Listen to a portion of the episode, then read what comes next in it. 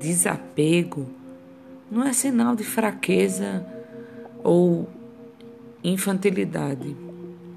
Ao contrário, desapego é mostrar que sou maduro e forte o suficiente para saber que não preciso ficar preso em algo que não me faz bem e que, acima de tudo, priorizo minha felicidade.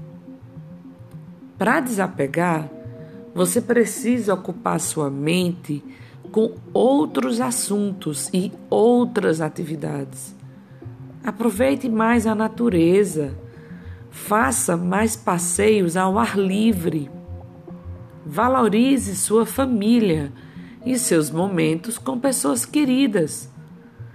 Dessa forma, seu pensamento estará sempre em coisas boas e, com o tempo, esquecerá o que te envenena. Desapega.